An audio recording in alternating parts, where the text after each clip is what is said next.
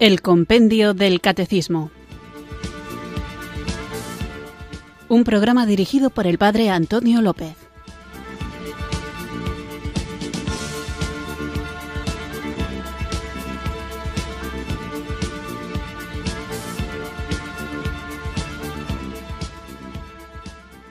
Buenas tardes, queridos oyentes de Radio María. Recibido un cariñoso saludo desde Irurzun, en Navarra, quienes sintonizáis una tarde más esta radio que cambia vidas, esta emisora de la Virgen Radio María, para escuchar el programa El Compendio del Catecismo, nuestro espacio diario de formación católica, en el que tratamos de conocer la fe que queremos vivir, compartir y defender. Seguimos hablando de los mandamientos y viene a la memoria, cuando tratamos este tema, la pregunta que le hacen a Jesús, ¿cuál es el primero y principal de todos los mandamientos? Una pregunta lógica porque además del decálogo que Dios dio a Moisés, los judíos debían observar otros 613 preceptos y normas. Y claro, entre tantos, al final era lógico preguntarse cuál es el más importante, por cuál de ellos deberíamos empezar.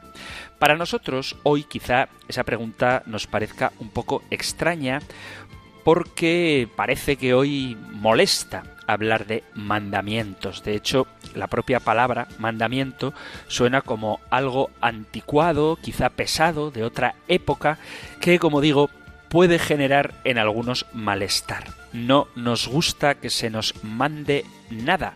No queremos que nos ordenen cosas. Odiamos que alguien me diga lo que debo hacer porque tenemos un sentido quizá confuso de la autonomía, de la libertad y propugnamos un individualismo exacerbado muy propio de nuestra época. Yo soy el que decide lo que debe hacer, yo soy el que sabe lo que más le conviene a su vida y nadie me puede mandar nada. Yo no quiero un Dios que me mande lo que debo hacer. Hay gente, incluso cristianos, que viven y piensan hoy de esa manera. Por eso hablar de los mandamientos choca un poco. Pero por otro lado, es absurdo, paradójico, que como hombres del siglo XXI, por un lado, despreciamos y ninguneamos los mandamientos de Dios, porque yo ya sé lo que me conviene, mandamientos que están ordenados para darnos vida y felicidad en esta vida y en la otra, y por otro lado seguimos y cumplimos con ojos cerrados mandamientos que la sociedad y el mundo actual nos imponen hoy con mucha fuerza, como por ejemplo tienes que tener éxito, tienes que viajar mucho, tienes que conseguir dinero, tienes que tener un cuerpo esculpido por los dioses griegos, tienes que tener tal figura, tienes que lograr éxito y conseguirlo a cualquier precio, incluso pisoteando las cabezas de quienes se opongan, o para ser importante tienes que tener miles de seguidores en tus redes sociales, aparenta siempre ser feliz y por nada del mundo te vuelvas vulnerable. Si puedes aprovecharte de alguien, hazlo. Y así una larga lista de mandamientos del mundo que millones y millones siguen a rajatabla sin plantearse nunca cuál es el fin, el sentido que estos tienen. Es decir, que no seguimos los mandamientos de Dios, pero muchas veces seguimos los del mundo. La palabra de Dios nos dice cuál es el mandamiento principal y no es para nada algo superficial o anecdótico.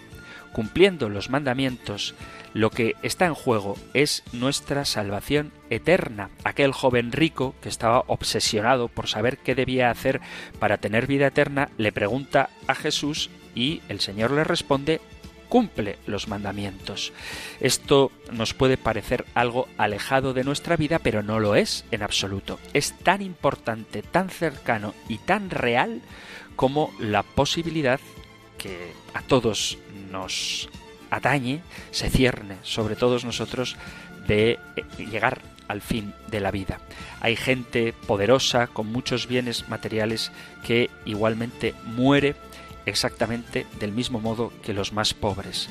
Y al morir, nuestra alma se presenta ante el trono de Dios, el juez del universo, y nos juzgará según el Evangelio en San Mateo capítulo 25 sobre si hemos amado de manera concreta a Dios y al prójimo. Y así cada uno de nosotros, que también moriremos, seremos, en palabras de San Juan de la Cruz, juzgados en el amor al atardecer de la vida. ¿Me amaste con todo tu corazón? preguntará el Señor. ¿Amaste a tu prójimo como a ti mismo? Cuando tuve hambre, ¿me diste de comer? Cuando estuve enfermo, ¿fuiste a visitarme? Cuando era un bebé no nacido, ¿respetaste mi derecho a vivir? Estas serán las preguntas que se nos harán el día del juicio. Cumplir los mandamientos es una manera concreta de amar a Cristo. Dice el Evangelio de San Juan capítulo 14 versículo 15, Si me amáis, cumpliréis mis mandamientos. Si nosotros guardamos, valoramos y vivimos de acuerdo con los mandamientos del Señor, es un signo claro de que somos sus amigos y que lo amamos de verdad. Vosotros sois mis amigos si hacéis lo que yo os mando. Si guardáis mis mandamientos, permaneceréis en mi amor, como yo he guardado los mandamientos de mi Padre y permanezco en su amor. Ambas citas del capítulo 15 del Evangelio de San Juan. Jesús dice que el primer mandamiento es amar a Dios con todo nuestro ser, desde lo más profundo, con toda el alma, la mente, la voluntad, el cuerpo. ¿Amamos así a Dios? Hay muchas personas que sólo se relacionan con Dios en cuanto que Dios les da lo que ellos piden. Pero si de pronto Dios no les otorga lo que desean, se apartan de Dios. Y eso no es amar. Hay quien hace una especie de trueque con el Señor. Yo rezo, voy a misa si tú me concedes este favor. Y eso no es amar a Dios. Eso es más bien querer usar a Dios. Miremos a la Santísima Virgen. Ella nos puede enseñar a amar realmente a Dios, porque ella buscaba hacer siempre y en todo la voluntad del Padre. Ella consagró a Dios todo su ser, y lo que ella buscó siempre fue decir sí a la voluntad de Dios. Eso es amor. De ahí que Jesús resucitado, cuando se encuentra con Pedro a orillas del lago, le pregunta ¿Me amas? Pues apacienta mis ovejas. Es decir, haz lo que yo te mando. Por eso es bueno preguntarnos cómo está mi amor a Dios en este momento de mi vida. Soy generoso con ese Dios que me da la vida, que derramó su sangre para salvarme de la muerte eterna. Intento ser un buen hijo de Dios con mis acciones, mi gratitud, mis buenas obras, mis oraciones, es decir, mi obediencia y ante la pregunta de cuál es el mandamiento principal, sin que nadie se lo pregunte, Jesús dice, el segundo es amarás a tu prójimo como a ti mismo. No se puede separar el amor a Dios y el amor al prójimo. El que dice amo a Dios y no ama a su hermano es un mentiroso. ¿Cómo puede amar a Dios a quien no ve el que no ama a su hermano a quien ve? Este es el mandamiento que hemos recibido de él. El que ama a Dios debe amar también a su hermano. Primera carta de San Juan, capítulo 4, versículo 20. ¿Cómo podemos saber si nuestro amor a Dios es sincero? Pues fíjate cómo amas a tu prójimo, porque dice San Pablo que los mandamientos no cometerás adulterio, no matarás, no robarás, no codiciarás y cualquier otro se resume en este amarás a tu prójimo como a ti mismo. El amor no hace mal al prójimo, por lo tanto, el amor es la plenitud de la ley. Carta a los Romanos capítulo 13 versículo a partir del 8.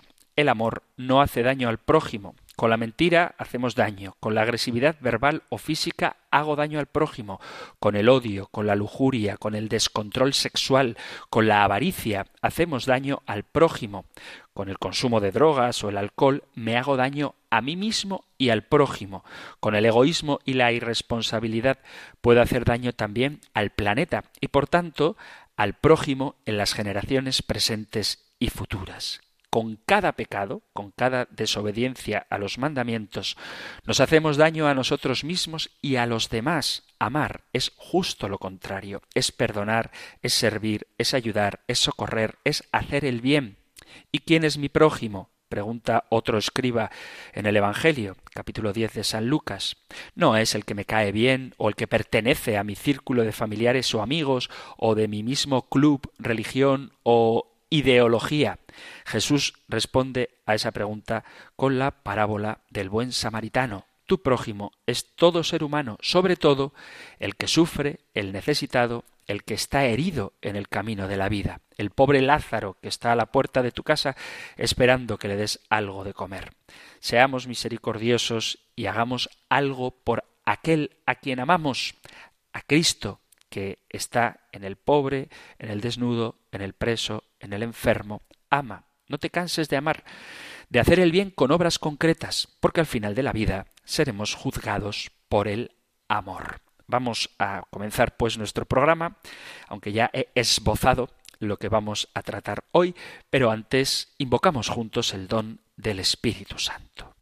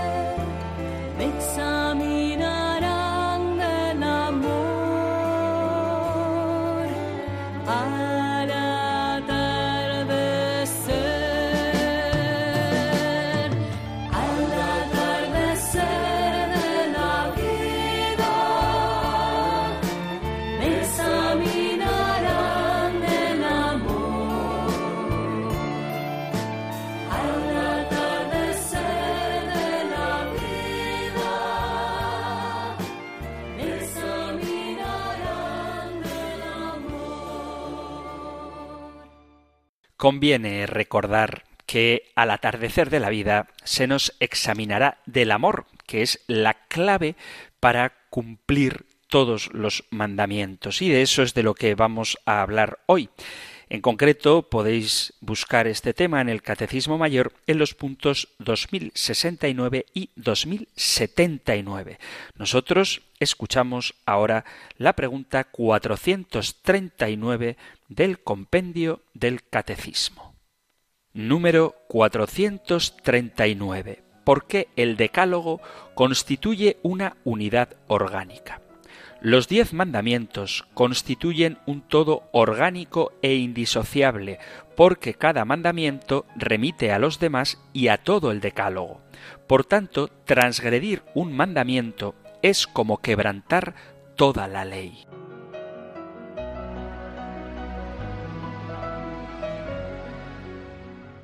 Hay un texto de la carta del apóstol Santiago que es casi literalmente citado por el compendio del catecismo en la respuesta a la pregunta de hoy, que dice exactamente eso, que quien guarda toda la ley pero ofende en un punto, se hace culpable de todo. Yo sé que esto puede resultar chocante, pero es que ciertamente el decálogo entero constituye una unidad. Para comprender bien el sentido de esta frase, quizás sea conveniente leer el contexto. Dice la carta de Santiago capítulo 2 versículo a partir del 8 hasta el 13. Si en verdad cumplís la ley real conforme a la Escritura, amarás a tu prójimo como a ti mismo, bien hacéis, pero si hacéis acepción de persona, cometéis pecado y quedáis convictos por la ley como transgresores, porque cualquiera que guardare toda la ley, pero ofendiere en un punto, se hace culpable de todos, porque el que dijo no cometerás adulterio, también ha dicho no matarás. Ahora bien, si no cometes adulterio, pero matas, ya te has hecho transgresor de la ley. Así hablad y así haced, como los que habéis de ser juzgados por la ley de la libertad, porque juicio sin misericordia se hará con aquel que no hiciere misericordia, y la misericordia triunfa sobre el juicio. El contexto, como veis, habla de no hacer acepción de personas. Este es el mandamiento que Santiago ha venido desarrollando en estos versículos. Y esto de hacer acepción de personas va en contra del carácter de Dios, en contra del Evangelio de Jesucristo, en contra de la fe cristiana, en contra de la revelación, en contra de la elección divina y en contra de la justicia. En estos versículos, Santiago quiere que entendamos que la vida cristiana es íntegramente una vida dirigida por Dios. Nosotros no somos llaneros solitarios en nuestro peregrinar hacia la ciudad celestial. Dios en su misericordia ha dejado su ley, su única ley, como guía. Somos llamados a vivir bajo la ley de Dios y esto es bueno. ¿Por qué? Porque la ley a la verdad es santa y el mandamiento santo, justo y bueno. El mandamiento, dice la carta a los Romanos capítulo 7 versículo 12. Nosotros somos guiados por la ley no como un pacto que hay que cumplir externamente, sino como un medio de gracia para vivir la vida que le agrada a Dios. Una vida de obediencia a la ley de Dios es una vida que vive, que se alimenta, que bebe del Evangelio. Además, cumpliendo la ley de Dios, nos preservamos de muchos errores en nuestro trato con los semejantes. Dios nos ha dado su ley, y esa ley es buena, es santa y es justa. Es una ley de libertad, dice San Pablo a los Gálatas. ¿Por qué? porque produce libertad en los que la obedecen. En vez de esclavizarnos, ella produce libertad en los hijos de Dios por medio de la obra de santificación. Por eso, en este pasaje de Santiago, donde puede chocar eso de que si uno transgrede un solo mandamiento, quebranta toda la ley, nos habla de que tenemos que ver la ley como algo integral bueno para nosotros, como una guía que nos ayudará a ser liberados de muchos dolores de cabeza y de muchos sufrimientos. Dios nos llama a que busquemos cumplir su ley en la verdad y no en apariencia.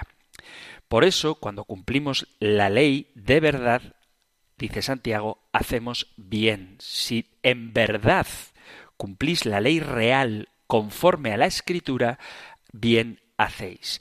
Lo primero es preguntarnos qué es la ley real. La ley real, sin duda, es la ley moral de Dios, que se resume en nuestro amor a Él y en nuestro amor al prójimo. Por eso, amar a nuestro prójimo como a nosotros mismos es la ley moral de Dios que se que resume, no que se resume, sino que resume los diez mandamientos. La ley real son los diez mandamientos, la ley moral. Y es real porque proviene de Dios que es el Rey, porque esa ley es la ley suprema del mundo y por lo tanto es superior a cualquier ley creada por los hombres. Todas las demás leyes están subordinadas a la ley de Dios. Tan es así que toda la ley de los hombres que choque, que se oponga a la ley divina, no debemos obedecerla. Todo tiene que confluir con la ley real, la ley del rey, y no con nuestros gustos. No tenemos autoridad para decidir qué mandamientos son adecuados y cuáles se puede prescindir de ellos. Ahora bien, cuando cumplimos la ley, dice Santiago, hacemos bien, si cumplimos en verdad, verdaderamente y no en apariencia, Cumplir verdaderamente significa no solamente realizar el acto material que la ley pide, sino conociendo su espíritu, darnos cuenta de cuál es su sentido formal. Y esto es algo bueno, porque cuando cumplimos la ley siempre salimos ganando. ¿Qué es lo que ganamos?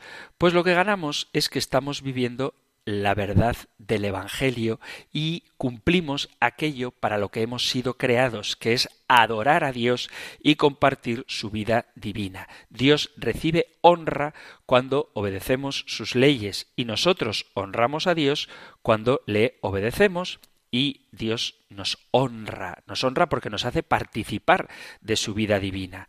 Adoramos a Dios y vivimos el Evangelio. El mundo ve en nosotros la realidad de lo que Dios hace en nosotros. Por eso dice Jesús que vean los hombres vuestras buenas obras y den gloria al Padre que está en el cielo. El Evangelio en nuestra época está llamado a ser vivido como una luz en medio de la oscuridad. Nosotros buscamos obedecer la ley de Dios para que se marque un modo distinto de vivir entre quienes somos seguidores de Jesucristo y quienes todavía no le conocen.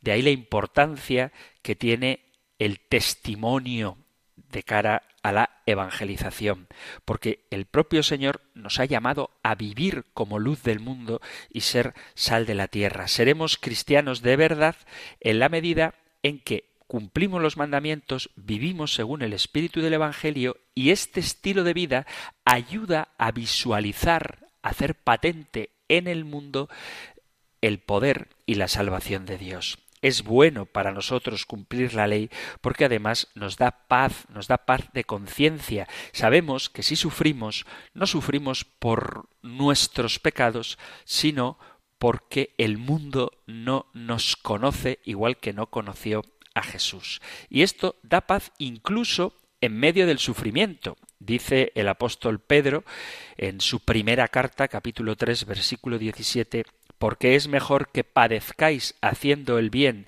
si la voluntad de Dios así lo quiere, que haciendo el mal, porque también Cristo padeció una sola vez por los pecados. Por eso, cuando padecemos, por cumplir la ley, cuando somos perseguidos o tenemos que luchar contra nuestras pasiones mal orientadas, estamos emulando a nuestro Señor que padeció por nosotros y podremos ver cómo Jesús nos está transformando para hacernos semejantes a Él. Pero ojo, Hacemos bien solo si cumplimos la ley en verdad, no en apariencia y con la intención de glorificar a Dios y no de glorificarnos a nosotros mismos. Una cosa es obedecer la ley de Dios a mi parecer y otra cumplir la ley de Dios según nos es revelada. Un creyente puede creer que está cumpliendo con la ley de Dios, pero ha de saber si eso se adapta realmente a la voluntad del Padre, porque a veces puede ocurrir que haya gente que piensa que está cumpliendo la voluntad de Dios porque se siente bien, pero luego cuando confronta su vida con lo que dice la Sagrada Escritura, lo que enseña la tradición y el magisterio, a lo mejor no todo coincide.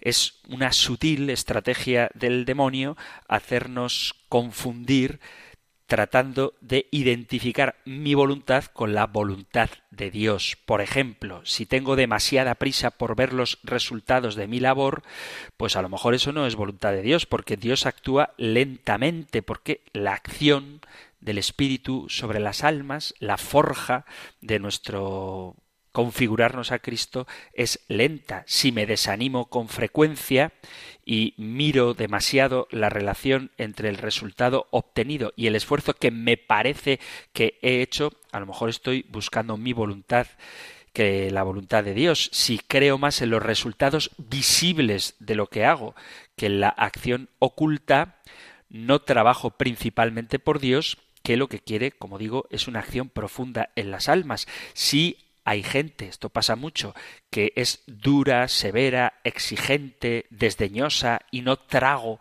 al que opina de forma distinta a mí o al que es más lento a la hora de comprender, no estás practicando la misericordia del modo en que Dios Padre la practica y por lo tanto no estás haciendo la voluntad de Dios. Si eres desordenado, aunque hagas mucho trabajo, pero lo haces a tu manera y no eres capaz de someterte a la autoridad legítimamente establecida, estás haciendo lo que a ti te gusta, no lo que le gusta a Dios. Lo mismo hay que decir si no sabes trabajar en equipo, si no sabes colaborar y todo lo tienes que hacer tú mismo, aunque lo hagas mejor que los demás, estarías olvidándote del principio de subsidiariedad de la doctrina social de la Iglesia y no das confianza a los demás, eso tampoco es la voluntad de Dios, ya que a Dios le importa menos la perfección en el trabajo que el espíritu de comunidad entre sus hijos. Si haces muchas cosas, pero no tienes tiempo ni para rezar, ni para adorar al Santísimo, ni para confesarte, eso tampoco es bueno. Si no sabes organizarte para estas cosas, ¿cómo crees que estás haciendo la voluntad de Dios? Estás haciendo la tuya. Si olvidas que quieres ejercer influencia sobre los hombres cuya conversión ha de decidirse entre su libertad por una parte y la gracia de Dios por otra, y haces planes para convertirles tú, eso tampoco es voluntad de Dios, porque no trabajas por Dios si desconoces su papel irreemplazable. Y si sobre todo no te gusta nada más que hacer cosas llamativas con grandes masas de gente que acudan a circunstancias extraordinarias y olvidas los trabajos fáciles, rutinarios, incluso a veces aburridos, eso tampoco es voluntad de Dios, porque si trabajaras por Dios, serías su testigo, su apóstol, cien por cien del tiempo. 168 horas cada semana, 365 días este año, incluso 366 por, por año. Entonces, a veces existe esta tendencia a querer confundir la voluntad de Dios con la voluntad propia. Por eso el apóstol Santiago insiste en cumplir la ley de Dios en verdad. Si solo cumples la voluntad de Dios cuando coincide con la tuya, en el fondo no estás cumpliendo la voluntad del Padre, sino que estás haciendo lo que a ti, prescindiendo del Señor, te apetece hacer. Y esto es un peligro que debemos cuidar. Es que ocurre que una de las cosas con las que más luchamos los seres humanos es con la voluntad de Dios. Primero, porque nos puede resultar difícil conocerla, sobre todo si no estamos bien formados y no conocemos la palabra de Dios. Y segundo, porque si la conocemos, a veces ocurre que no la creemos. Además, aunque la conocemos y sabemos que está en su palabra, no la aceptamos porque no está de acuerdo con lo que nosotros queremos que la palabra de Dios diga y sea. Por lo tanto, la voluntad de Dios, aunque sea agradable, perfecta y justa, con mucha frecuencia la cuestionamos en vez de aceptarla y obedecerla con alegría. Y al no aceptarla ni obedecerla, la estamos rechazando. La voluntad de Dios se acepta y se obedece, no se cuestiona. La voluntad no es para entenderla y luego obedecerla, sino que se debe creer y obedecer incluso aunque muchas veces no se entienda. Muchos opinan que para obedecer lo que Dios nos manda hay que comprenderlo todo, y pensar así es darle mayor autoridad a la razón que a Dios, porque decidimos que es la razón quien determinará lo que es bueno o malo. Si creemos y obedecemos la voluntad de Dios, aunque no la entendemos, es lo mejor que podemos hacer porque es agradable y perfecta. La voluntad de Dios jamás está en contra de nuestro bien y el futuro perfecto que Dios tiene para cada uno de nosotros. La voluntad de Dios no falla, siempre se cumple, porque quien la define y la promete no puede fallar porque es nuestro Dios perfecto. La voluntad de Dios puede que no siempre sea agradable a nuestra vida, pero es lo mejor para nosotros porque se rige según el plan amoroso que Dios tiene para cada uno. La voluntad de Dios no siempre estará en perfecta resonancia o concordancia con nuestra voluntad, nuestros planes, nuestros sueños y nuestros deseos. La voluntad de Dios está en perfecta concordancia con el plan, los sueños y los deseos de Dios que establece para cada uno de nosotros. De manera que todo lo que nos sucede, todo lo que nos viene a la vida, todo lo que experimentamos cada día que no es pecado, o que sea consecuencia de nuestros pecados, es voluntad de Dios que quiere llevarnos a la salvación. Y la ley escrita, el decálogo, es la expresión concreta de la voluntad de Dios, que es que le amemos a Él y que amemos a nuestro prójimo único mandamiento condensa todos los preceptos de la ley y es el amor como unidad orgánica. Por eso, quien transgrede uno solo de los mandamientos, transgrede la ley entera, porque cuando fallas en algo, cuando desobedeces en algo, lo que estás cuestionando es la importancia del amor. Vamos a hacer una breve pausa musical y continuamos con la pregunta 439, ¿por qué el decálogo constituye una unidad orgánica?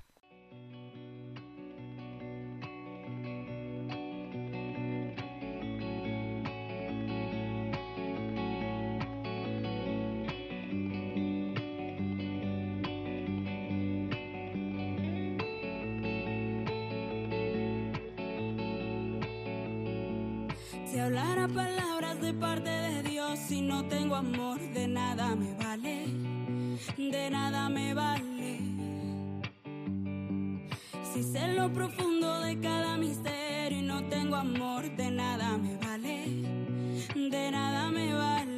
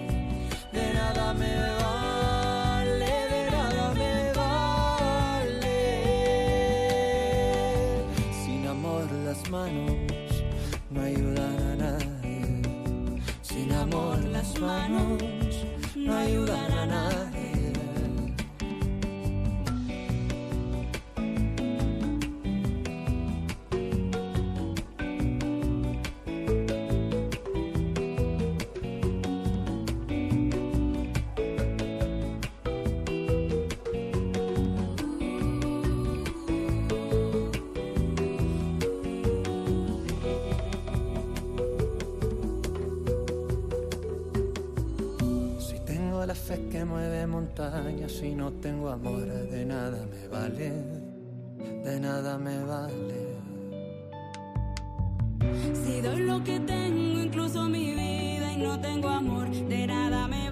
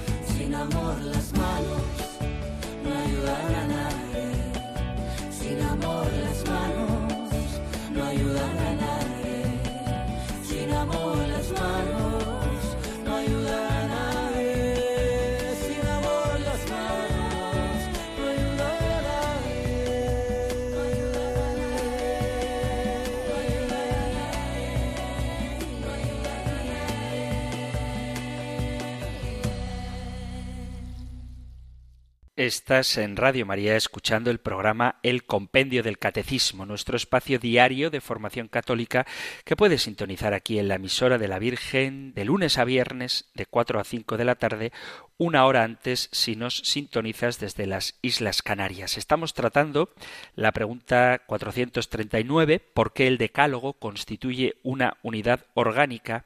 Y responde el compendio, los diez mandamientos constituyen un todo orgánico e indisociable, porque cada mandamiento remite a los demás y a todo el decálogo. Por tanto, transgredir un mandamiento es como quebrantar toda la ley. Esta afirmación, que puede ser chocante, está extraída de la palabra de Dios en la carta de Santiago capítulo 2 versículo 10, donde dice que cualquiera que guarde toda la ley pero ofendiere en un punto se hace culpable de todos. Por eso, para entender bien el sentido de esta frase, estábamos leyendo todo el contexto desde el versículo 8 hasta el versículo 13 y vemos cómo la voluntad de Dios, que es siempre buena para nosotros, implica una respuesta de amor a esa voluntad y que fallar al amor significa no fiarse de Dios y por lo tanto cumplir la ley de Dios significa fiarnos de Él y cómo la ley hay que cumplirla verdaderamente, no solamente desde un punto de vista externo, sino dándole el significado, el sentido que ésta tiene. Por eso, el contexto en el que Santiago dice que quien transgrede uno solo de los mandamientos se hace culpable de toda la ley, nos habla de amar a nuestro prójimo como a nosotros mismos. Dice la carta de Santiago capítulo 2 versículo 8, si en verdad cumplís la ley real conforme a las escrituras, amarás a tu prójimo como a ti mismo, bien hacéis. Santiago nos dice que si hacemos acepción de personas estamos pecando y por tanto no estamos cumpliendo la ley real en verdad. ¿Por qué? Porque no estamos amando a nuestro prójimo como a nosotros mismos. Pero el que cumple la ley en verdad y no en apariencia ama a su prójimo como a sí mismo. Y aquí viene una pregunta súper interesante. ¿Qué implica amar a mi prójimo? Podría pasar horas y horas hablando de lo que esto significa, pero puedo decir algunas cosas en el tiempo que tenemos. Implica estar pendiente de él, no estar pendientes del prójimo, es no amarles, por lo menos no como nos amamos a nosotros mismos. Tenemos que estar pendientes de nuestro prójimo. Los hijos deben estar pendientes de sus padres y los padres de sus hijos. Los esposos deben estar pendientes los unos de los otros. Debemos servirnos, llamarnos, visitarnos, orar los unos por los otros, asistir en las necesidades. Y esto conlleva el desviarnos de nuestros caminos, el arremangarnos para poder servir a los demás. Conlleva esperar mi turno, pedir permiso, no burlarnos de los demás, ya sea de los ancianos, de los débiles, de los discapacitados, de los niños o de los más lentos. Implica dar sin esperar recibir nada a cambio. Amar al prójimo significa estar dispuesto a no quitarle la vida, ni la honra, no utilizarle como un objeto de placer, no engañarle, no sustraerle sus bienes, ni privarle de los nuestros cuando los necesite, no consentir en pensamientos ni deseos impuros, no codiciar, no envidiar. Por lo tanto, cuando amamos, no somos selectivos con respecto a qué debo hacer en bien de mi prójimo, porque dice Santiago, esta es la frase cumbre del programa de hoy, porque cualquiera que guarde toda la ley, pero ofendiere en un punto, se hace culpable de todos, porque el que dijo no cometerás adulterio, también ha dicho no matarás. Ahora bien, si no cometes adulterio, pero matas, ya te has hecho transgresor de la ley. Es decir, si no ofendes a tu prójimo en un punto, pero le ofendes en otro, la cuestión está en que no le has amado. Y ese es el núcleo de toda la ley. Nuestra meta debe ser cumplir todos los mandamientos. Cada mandamiento es importante porque todo mandamiento es dado por Dios. Es verdad que no todos son iguales. No es lo mismo, ciertamente, decir una mentira que matar a alguien. Creo que eso es bastante claro y ya hemos hablado de pecados de distinto grado. Pero lo que está en el fondo de cada uno de ellos es el amor todo mandamiento es importante. Cuando Santiago escribe su carta a la comunidad a la que va dirigida, pareciera que ellos tienen una mentalidad muy propia de hoy en día. Y es que no veían la ley de Dios como un todo. Para ellos la vida era como una tienda con un montón de departamentos en la cual nada está relacionado con lo demás. Todo sería independiente y separado. Pero Santiago advierte de que eso no es correcto. La ley de Dios es un todo armonioso. El que peca transgrede la ley, no una parte de la ley, sino la ley como un todo, porque cualquiera que guarde toda la ley, pero ofendiere en un punto, se hace culpable de todos. ¿De todos qué? de todos los puntos. Es decir, quebranta toda la ley. Pero esto es un poco exagerado. No, porque la ley de Dios es un todo armonioso, una unidad orgánica. Eso no significa que cada vez que pecamos quebrantamos cada uno de los diez mandamientos. Es decir, si yo miento, no robo, o sea, es decir, no es lo mismo mentir que robar, y el hecho de que yo cometa un delito de robo, por ejemplo, no significa que me tengan que meter una pena por asesinato. Eso está claro. Lo que esto significa es que la ley de Dios es una, así como Dios es uno, y el que quebranta un mandamiento quebranta la ley, toda la ley como ley, aunque no cada mandamiento en particular de la ley. Lo dice Santiago. El que dijo no cometerás adulterio también ha dicho no matarás. Ahora bien, si no cometes adulterio pero matas, te has hecho transgresor de la ley. Tú no tienes que quebrantar cada uno de los diez mandamientos para quebrantar la ley. Con solo quebrantar uno has quebrantado la ley pero no cada mandamiento en particular. En cualquier caso, lo que sí estás haciendo es traicionar el amor, que es el compendio de los diez mandamientos. O dicho de otro modo, los diez mandamientos son expresión del único doble mandamiento de amar a Dios y al prójimo. En el contexto de Santiago ocurre lo mismo que en el contexto de la primera carta a los Corintios, y es que creían que no estaban quebrantando la ley del amor porque amaban a los ricos y menospreciaban a los pobres. Santiago les dice que eso no es así. O cumplimos la ley como un todo o no la cumplimos. Es decir, hay cosas que no se pueden hacer a medias. Había un chiste muy malo que decía una niña a su madre, mamá, estoy embarazada, pero solo un poco. Eso no es posible. O está o no está. O gana uno o gana otro. O amamos a los ricos y a los pobres o no cumplimos la ley del amor. Un cumplimiento parcial. No es cumplir la ley. Pero hoy en día muchos piensan de la misma manera que aquellos a quienes Santiago dirige su carta. Creemos que cumplimos la ley de Dios, aunque la cumplimos parcialmente. Por ejemplo, yo no mato, pero resulta que hay un hermano al que no le dirijo la palabra y cuando le veo hago como si él no estuviera, de tal forma que para mí le trato como si estuviera muerto.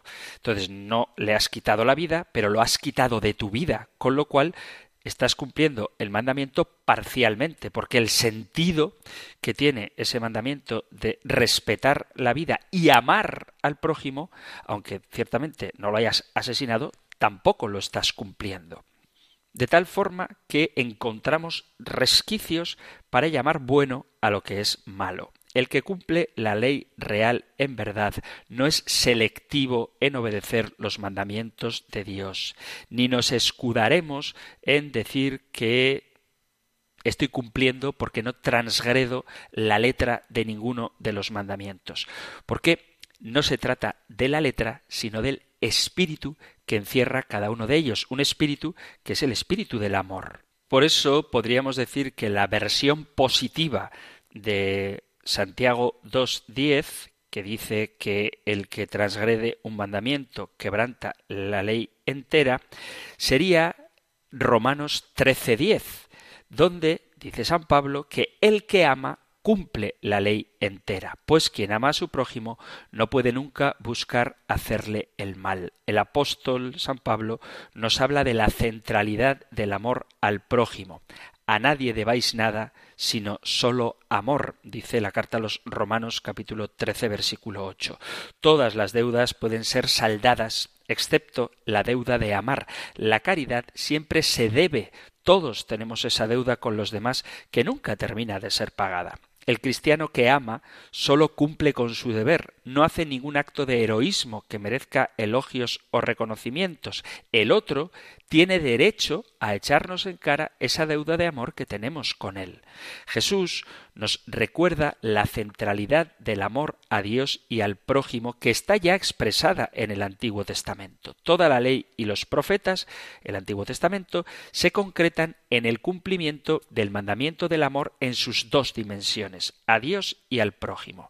Jesús ha sumado y ha hecho inseparables estos dos mandamientos señalados explícitamente en el Antiguo Testamento, amar a Dios sobre todas las cosas y amar al prójimo como a nosotros mismos, amar a Dios Deuteronomio 6 y amar al prójimo como a nosotros mismos Levítico 19, de modo que Jesús nos hace descubrir qué es lo realmente esencial en la experiencia religiosa a fin de que no nos perdamos en las cosas accesorias. Ya hemos comentado que en el judaísmo había muchos preceptos, 613, centenares de prescripciones. Todo eso generaba numerosas casuísticas, interminables discusiones entre los maestros de la ley sobre su aplicación en la vida práctica. El cristiano que vive del Espíritu Santo sabe discernir qué es lo fundamental de lo accesorio. Todas las prácticas y observancias religiosas, todas las normas y preceptos carecen de sentido si no están animadas y sustentadas en el mandamiento del amor. Por eso dice Jesús, en esto conocerán que sois discípulos míos, si os amáis los unos a los otros. Evangelio de San Juan, capítulo 13, versículo 35. El distintivo del cristiano es, pues, el amor, no cuánto sabemos acerca de Cristo, ni el número de nuestros sacrificios, ayunos y penitencias, las cuales en sí, es cierto, nos ayudan a perfeccionarnos en el amor. Una iglesia, un cristiano, que no sea alguien que vive del amor, no es definitivamente de Jesucristo.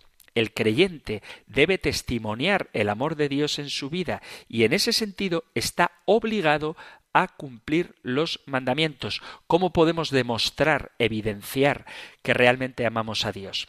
La respuesta es muy fácil. Si escuchas y cumples su palabra, si cumples sus mandamientos, si me amáis, guardaréis mis mandamientos. El que acepta mis mandamientos y lo guarda, ese me ama. Evangelio de San Juan capítulo 14. Ahora bien, todos los mandamientos y preceptos de la Biblia se pueden reducir a un único mandamiento, que es el mandamiento del amor. Dice San Pablo en la carta a los Gálatas que la ley entera está en una sola frase. Amarás a tu prójimo como a ti mismo. Gálatas 5:14.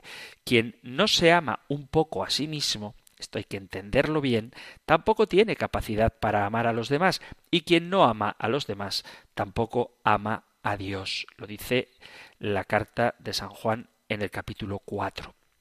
El amor a Dios, como sabemos, se manifiesta en el amor al prójimo, y el amor al prójimo no es algo abstracto, sino algo real y concreto. El prójimo es alguien de carne y hueso que está junto a nosotros, que le vemos en el camino, que pasamos junto a Él.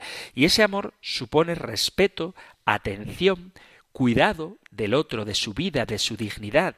Si le amas, le defenderás, defenderás su vida, sus derechos, le darás la bienvenida, no le robarás, no le calumniarás, no le utilizarás como un objeto de placer, no cometerás adulterio, cumplirás los mandamientos del decálogo. Y los mandamientos no son obstáculos que Dios pone en nuestro camino para probarnos.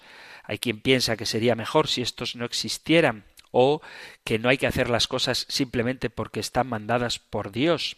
Hay que, piensan algunos, ser virtuoso a la fuerza, no hacer el mal por obligación o por miedo al castigo o porque no se tiene la posibilidad de hacerlo no es virtud. Los mandamientos no son cargas pesadas que Dios pone sobre nuestros hombros, al contrario, están puestos para orientar nuestra vida en el camino hacia Dios que nos facilitan el encuentro con Él y en consecuencia nos llevan a la felicidad, a nuestra realización, a nuestro perfeccionamiento como personas humanas tal y como Dios nos ha creado.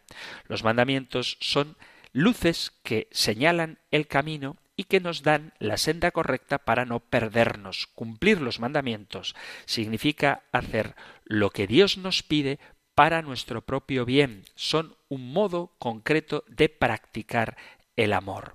Los fieles, dice Juan Pablo II, están obligados a reconocer y respetar los preceptos morales específicos declarados y enseñados por la Iglesia en el nombre de Dios Creador y Señor.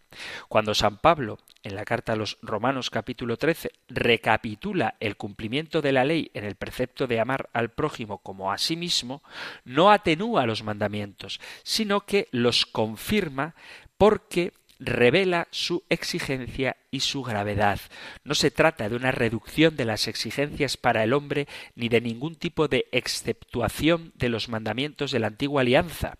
El amor a Dios y el amor al prójimo son inseparables de los mandamientos de la alianza renovada en la sangre de Cristo y en el don del Espíritu Santo.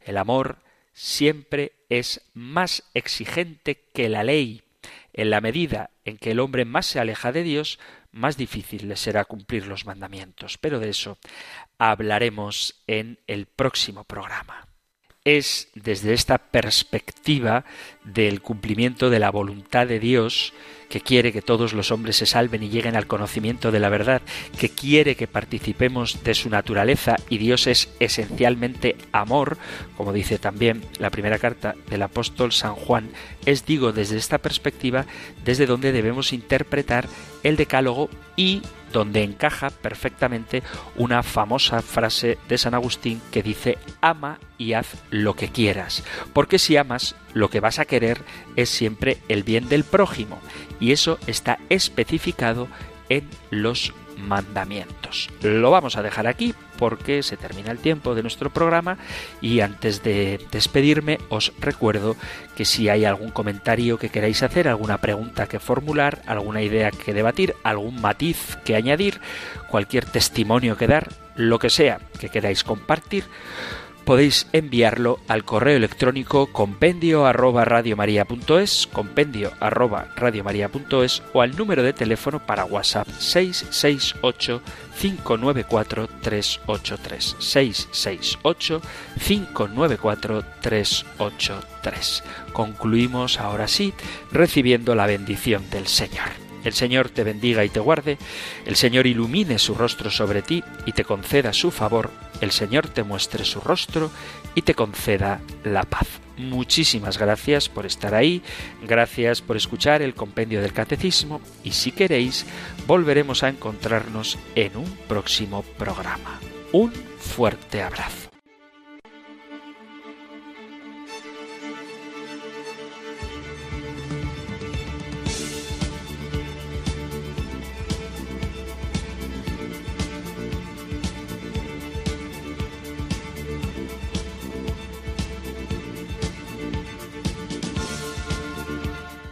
El Compendio del Catecismo.